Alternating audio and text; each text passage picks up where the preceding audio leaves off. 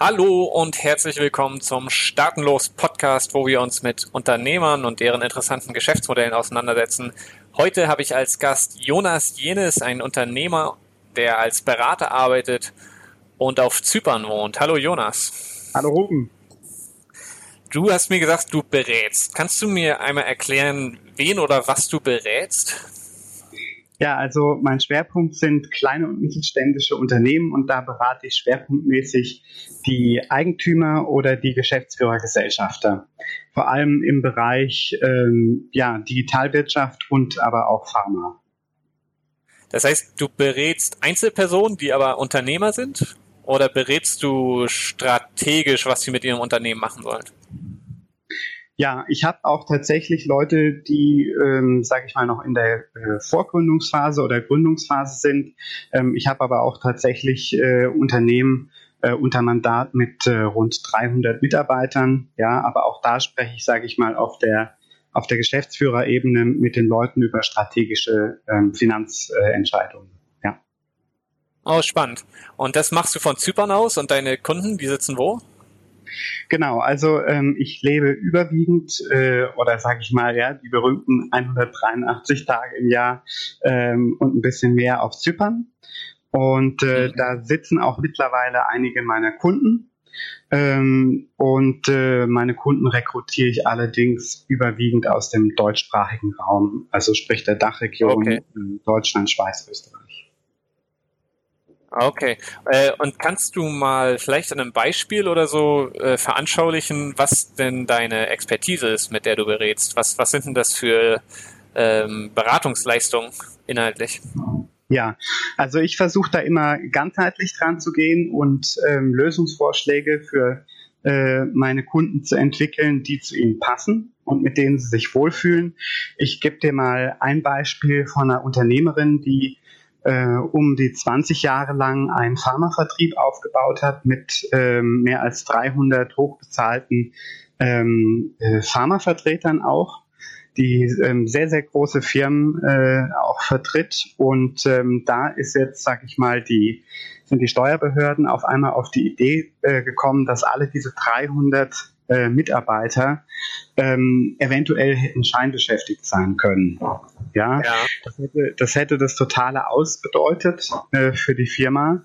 Ähm, das hat ähm, der Unternehmerin wirklich einen riesigen Schock versetzt, weil äh, sie, sage ich mal, so ein Vorgehen gegen ihr Unternehmen, so ein Existenzbedrohen, das sich nie hätte vorstellen können. Das hat zur ja. Folge gehabt, dass es sich ganz intensiv äh, hat auseinandersetzen müssen, also mit, äh, sag ich mal, dem, dem, äh, dem Endszenario und was da folgen könnte. Und äh, da ist sie, sage ich mal, auf die Idee gekommen, dass sie natürlich nicht von vorne anfangen will, äh, falls das Finanzamt da wirklich äh, die Sache durchzieht. Das heißt, da ging es dann ähm, um ähm, fändungssichere Vermögenssicherung ja. Ähm, da da ging es, sage ich mal, um solche Abwehrstrategien und, ähm, sage ich mal, ähm, wenn man darüber nachdenkt, dann kommt man relativ schnell darauf, dass eine ähm, bestimmte Geodiversifikation ähm, zum Beispiel am Standort Zypern sehr großen Sinn macht. Okay, das heißt, du bist mit deiner Expertise quasi in so einer Art Bereich Flaggentheorie für Unternehmer drin. Das kann man, das kann man sagen, äh, wobei ich würde das, sage ich mal, jetzt so ein bisschen abgespeckt Flaggentheorie nennen, ähm, weil ja. ich das jetzt nicht, also nicht den Anspruch habe oder den Ehrgeiz habe, ähm, die das Vermögen oder die Aktivitäten von meinen Kunden einmal um den Globus zu verteilen, ähm, weil das dann ja auch wieder andere, andere Risiken beinhaltet, die man oftmals gar nicht richtig okay. Ja. Okay, verstehe. Ähm, wie ist, wie, wie finden dich deine Kunden denn? Mit, wenn ich jetzt, äh, sagen wir mal, ich kenne einen Unternehmer, wie, wie würde ich dich denn empfehlen? Ähm, also man kann mich empfehlen äh, mit der Sache, schau doch mal da bei der Wertemanufaktur vorbei. Ähm, die haben ganz gute Ideen. Ähm, unterhalte dich mal mit denen. Und ähm, ja, dann kommt man einfach mit, äh, ja, miteinander ins Gespräch. Es ist aber natürlich auch so, dass ich dadurch, dass ich in der Digitalwirtschaft auch viel unterwegs bin, mir Gedanken mache, wie, äh, wie ist man einfach auffindbar mit bestimmten Suchbegriffen. Und es ist tatsächlich so, dass wenn man Google befragt, mit manchen äh, Suchbegriffen man natürlich auch meine, äh, meine Unternehmen an erster Stelle findet. Ja. Äh, und zum Beispiel? So, ja, zum Beispiel ähm, mit dem Stichwort Investment-Diamanten. Okay, äh, ja, ja, da kommen wir noch zu. Genau. Wie, seit, seit wann machst du das schon und seit wann läuft das für dich als, ähm, äh, seit wann verdienst du dein Geld damit? Hm. Also man kann eigentlich sagen, dass ich schon im Studium damit angefangen habe. Ich habe äh, 2002 angefangen in Heidelberg Volkswirtschaft zu studieren, habe 2004 ja. meine erste studentische Unterne Unternehmensberatung gegründet, Galilei Consult. Ähm, bin dann nach Bonn im Hauptstudium äh, und habe auch da 2006 nochmal eine studentische Unternehmensberatung gegründet. Mit diesen äh, Unternehmensberatungen haben wir schon wirklich renommierte Kunden beraten, wie zum Beispiel BASF. Ähm, und ähm, ja, als ich dann Ende 2008 äh, mit meinem Studium fertig war, ähm, dann war für mich eigentlich relativ klar, dass ich im Beratungsbereich bleiben will. Habe dann nochmal dreieinhalb Jahre bei einem größeren Beratungshaus gearbeitet, ähm, so wie sich das gehört, und äh, habe dann aber relativ schnell ähm, die Kurve in Richtung Selbstständigkeit bekommen. Ähm, ja. und, äh, obwohl es manchmal hart ist, das werden sicher alle Zuhörer auch bestätigen können, ähm, bereue ich es keinen Tag und bin auf jeden Fall äh, fest entschlossen, meine Selbstständigkeit auch zu verteidigen, solange es geht. Ja. Ja, großartig. Äh, in welcher Branche warst du ein Angestellter? Äh, auch tatsächlich in der Beratungs-, äh, in der ja, äh, Consulting Industry, wie man so schön sagt. Ähm, ja, da, die ist ja nun sehr groß. Mhm. Also da auch, ähm, sage ich mal, im Bereich ähm, ähm, ja, im Grunde genommen das, was ich jetzt auch mache, wirtschaftliche Beratung von äh, Unternehmern und äh, Führungskräften. Okay, okay, verstehe. Wenn du mal gedanklich zurückgehst an deine Anfänge als Unternehmer, mhm. erinnerst du dich da noch dran, bevor du vielleicht, äh, wo du am meisten Bedenken hattest oder was so Hindernisse auf dem Weg waren zur Selbstständigkeit? Also das größte Hindernis ist man immer selbst, glaube ich. Denn äh, ja. also wir haben ja als Studenten schon angefangen, Geld zu verdienen mit der Beratung. Ähm, ja. Und äh, die, die gibt's auch immer noch, diese, diese beiden Unternehmensberatungen äh, und äh, bieten Mehrwert für ganz, ganz viele Studenten und deren Kunden. Aber man hat uns das gar nicht abgenommen, wenn wir irgendwo hingekommen sind und haben gesagt, wir haben äh, BASF beraten. Da haben die Leute uns angeguckt, ja, ja, ja alles klar. Ähm, äh, okay. Und ähm, bis wir gesagt haben, ja, dann schauen Sie bitte mal die Referenz auf unserer Homepage an von BSF. Ne?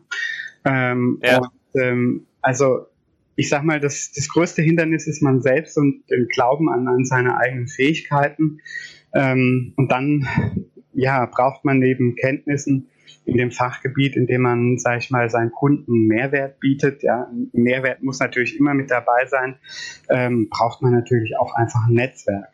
Also die meisten ähm, Mandate, die wir ähm, gewonnen haben, auch als Studenten schon, die kamen irgendwie über persönliche Netzwerke zusammen. Und da muss man sich wirklich Gedanken drüber machen, wie stellt man sich da auf und äh, mit welchen Leuten kooperiert man zusammen. Das ist sicher das A und O bin ich leider aber auch ja. schon äh, auf die Nase gefallen mit Kooperationen. Ist einfach so. Ja. Okay.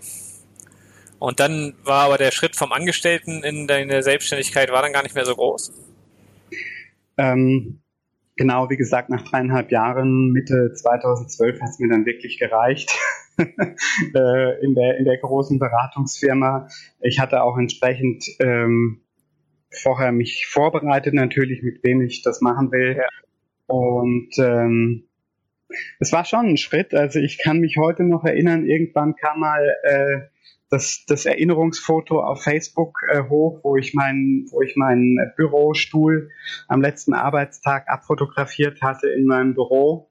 Ähm, und ähm, das war für mich schon, sage ich mal, ein emotionaler Schritt auch, ja, das zu machen. Aber ich hatte einfach den Vorteil, dass ich vorher schon gute Erfahrungen gemacht habe und einfach den Glauben auch an mich selbst hatte. Und äh, wenn man natürlich noch nie selbstständig Projekte gemacht hat, ist es mit Sicherheit nochmal ein anderes Thema. Ja. Ja. Wie, wie bist du denn an die ersten Kunden gekommen? Ähm, äh, also die, ich habe im Prinzip schon Gespräche geführt über meinen Abschied ähm, bei dem Beratungsunternehmen äh, und ähm, habe äh, einfach gefragt, ob's, ob Interesse daran steht, äh, besteht, äh, sich weiter betreuen zu lassen äh, von okay. mir. Das äh, Feedback war sehr, sehr positiv. Ja, schlägt sich ja heute noch, sage ich mal, in meiner Internetreputation nieder, würde ich sagen. Ähm, und ähm, von daher war das natürlich schon ein guter Start. Also man, ich hatte den Vorteil, dass ich mich nicht so, so sehr von dem entfernt habe, was ich eigentlich schon viele Jahre gemacht hatte auch da wieder, sage ich mal, das ist natürlich auch eine strategische Entscheidung gewesen.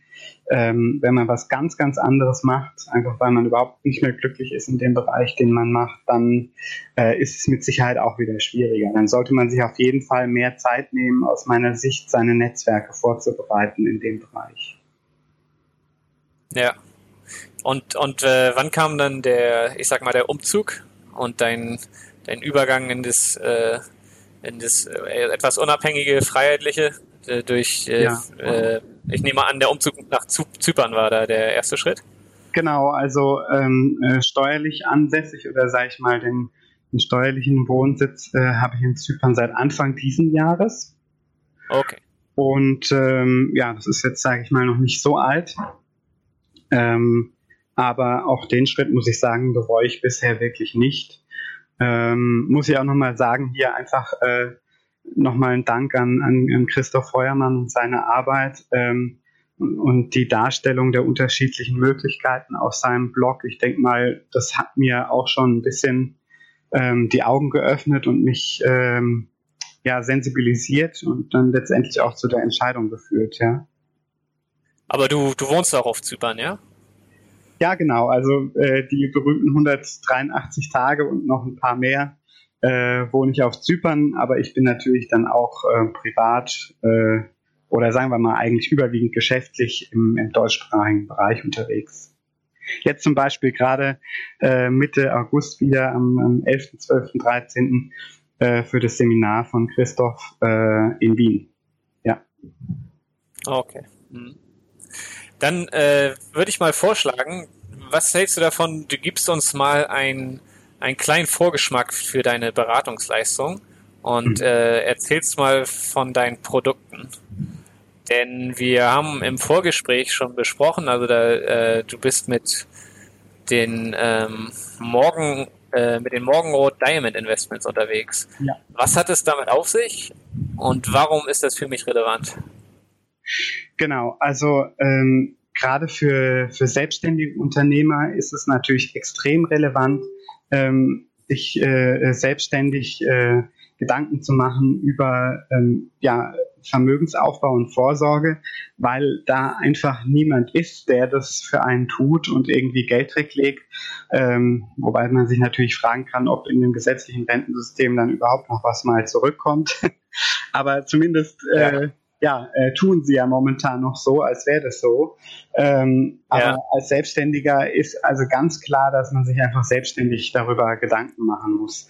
Ähm, für mich war dann aber auch irgendwann ganz klar erkennbar, ähm, dass Lebensversicherungen, so wie sie in Deutschland momentan existieren, definitiv nicht das Mittel der Wahl sind. Das da muss ich jedem wirklich nur dringend davon abraten und ähm, ich kenne da auch wirklich gute Möglichkeiten, wie man ähm, mit möglichst viel Kapitalrückzahlung aus ähm, schlechten Lebensversicherungsverträgen auch wieder rauskommt. Ja, das ist zum Beispiel so der erste Schritt. Ähm, der zweite Schritt wäre dann aber äh, zu sagen, okay, was macht man denn dann? Ja, ja. und da gibt es zum Beispiel äh, die Möglichkeit, sich äh, im Unternehmen selbst ähm, eine betriebliche Altersversorgung, ähm, äh, sage ich mal, zuzusagen, so ist der Fachbegriff. Man sagt sich eine Vorsorge zu äh, und kann die dann selbstständig besparen. Ja, zum Beispiel, indem man ähm, ein eigenes äh, Fondsportfolio anlegt oder aber zu einem Vermögensverwalter geht, der das für einen macht, die meistens mit einem Bruchteil der Kosten äh, von Lebensversicherungen dieses Vermögen managen. Ja? ja. Das Gute ist, wenn man das als betriebliche Altersversorgung macht, ähm, dann äh, ist äh, alles, was da drin ist, vor Insolvenz und vor fremdem Zugriff gesetzlich geschützt. Das ist ein ganz altes Rechtsinstitut seit 183 Jahren äh, in, ja. in Deutschland, die älteste Form der betrieblichen Altersversorgung sozusagen, noch bevor es die Versicherungen gab. Und ähm, alles ist auch insolvenzgeschützt durch den ähm, Pensionssicherungsverein ja, ähm, der, indem man da quasi Mitglied äh, wird, wenn man so eine äh, äh, betriebliche Altersvorsorgeform wählt. Und da kann man dann wirklich sehr schön arbeiten. Man kann zum Beispiel sich von dieser Unterstützungskasse, so heißt diese Form, pauschal dotierte Unterstützungskasse, kann man sich selbst einen ja. Kredit, Kredit geben dem, also deinem eigenen ja. Unternehmen einen Kredit geben. Und die, der Kredit kann auch richtig gut verzinst werden, sodass man quasi Gewinne aus dem Unternehmen abziehen kann und die in der pauschal dotierten Unterstützungskasse steuerfrei vereinnahmen kann. Ja. Mhm. Ähm, und äh, also viele andere Sachen mehr kann man damit machen. Und das ist, sage ich mal, so der, der erste Schritt in Richtung ähm, ja, einer, einer strategisch gut ausgelegten äh, äh, Wirtschaftsplanung für sich selbst und fürs Unternehmen. Ja. Mhm. Weil gleichzeitig muss man natürlich auch sehen, wenn man sich, äh, sage ich mal, Liquidität aufgebaut hat in Form von der pauschal dotierten Unterstützungskasse und sich dann sogar selbst einen Kredit geben kann, ähm, ja. wird man natürlich auch unabhängiger von Banken. Und das ist natürlich ja, was, was ich sehr gerne habe, ähm, wenn meine Kunden, sage ich mal, nicht mehr äh, zur Bank gehen müssen und betteln müssen, sondern die Bank vielleicht bettelt, ob sie vielleicht mal wieder äh, ein Projekt miteinander machen können. Ja. Ja. Genau. Ja, also es äh, auf, auf gewisser Art und Weise bedeutet das ja einfach, ich sag mal, konzeptuell, dass ich eben Geld gespart habe und darauf aber durch diesen Kredit äh, so zurück, einfach zurückgreifen kann, wenn ich das eben möchte. Das Ganz heißt, es genau. Ja. Also in der pauschal dotierten Unterstützungskasse ist man völlig frei äh, in der Mittelverwendung. Ja, man kann sich ja. selbst einen Kredit geben, man kann das Geld zur Verwaltung ähm, an, an Vermögensverwalter geben, dem man vertraut. Ähm, mhm. Oder aber man managt es selber. Ähm, das Einzige, was man beachten muss, man muss sich selbst und seinen Mitarbeitern, so man welche hat, ähm, aber es geht auch ohne Mitarbeiter, ähm, muss man eine ja. bestimmt, einen bestimmten Betrag zusagen ja, ähm, den man dann ja. auch erfüllen muss. Ja, aber man kann zum Beispiel einfach nur das eingezahlte Kapital plus ein Prozent Zins zusagen, was äh, ja. mal immer noch ein besserer Schnitt wäre wie bei jeder äh, Versicherungslösung, davon abgesehen, ja? weil da kommt ja. meistens äh, weniger als das eingezahlte Kapital raus. Ja? Ähm, und ähm, also von daher, da sind die Mitarbeiter schon, fahren schon wirklich sehr, sehr gut damit. Ähm, und das muss man natürlich erfüllen. Wobei eigentlich als Unternehmer äh, es kein Problem sein sollte, irgendwie äh, ein äh, Prozent Zins zu erwirtschaften. Ja, ansonsten hat man irgendwas ja, falsch. Ja. äh, ja, wie kommen denn an der Stelle die Diamanten ins Spiel? Genau. Ähm, die Diamanten haben sich bei mir ergeben aus einer ganz unabhängigen Betrachtung der unterschiedlichen Anlageformen, ja. ähm, die, die Sinn machen. Und ich einfach festgestellt habe, okay, also zum Beispiel äh, hier der Verweis auf ähm, äh, das Forbes Magazine, das mal dargestellt hat, wie eigentlich ähm, Reichtum heute ähm, entsteht, wie vermögende Leute ihre Vermögensverteilung machen und ich dann festgestellt habe, oh hoppla, also Rohstoffe sind da immer ein großer Teil, natürlich äh, auch ein großer Teil Unternehmensbeteiligungen, Aktien und so weiter, aber davon halten die Deutschen ja meistens nicht viel. Ähm, aber Rohstoffe sind auch immer mit dabei. Und da habe ich mir überlegt, okay, welcher Rohstoff kann denn für meine Kunden Sinn machen? Und bei meinen Kunden ist es so, dass so Rohstoffe wie Rohöl, Uran oder Lebensmittel, ähm, das kommt bei denen nicht in die Tüte. Ja, das, das wollen die, ja. da wollen die damit keine Geschäfte machen. Ähm, bei Gold habe ich festgestellt, dass es leider sehr schwankungsreich geworden ist in den letzten Jahren und im Prinzip die Sicherheit nicht mehr bietet, die sich die Kunden davon erwarten. Ähm, Ja. Ich sage immer so spaßeshalber, also wenn Sie Sicherheit haben wollen, dann kaufen Sie sich lieber die BASF-Aktie anstatt Gold, weil äh, die BASF-Aktie weniger schwankt als der Goldkurs und da kriegen Sie noch Dividende. Ah. Dann sehen Sie mich immer mit großen Augen an, aber das ist die Wahrheit. Ja, ähm, ja, ja. Und äh, das äh, verhält sich eben bei Diamanten anders. Ähm, da haben wir so ein bisschen so eine so eine Kryptowährungs ähm, äh, äh, ja, Komponente, sage ich mal. Es ist nämlich so, okay. ähm, dass die Preisbildung von Diamanten dezentral erfolgt ähm, über 30 Diamantbörsen weltweit.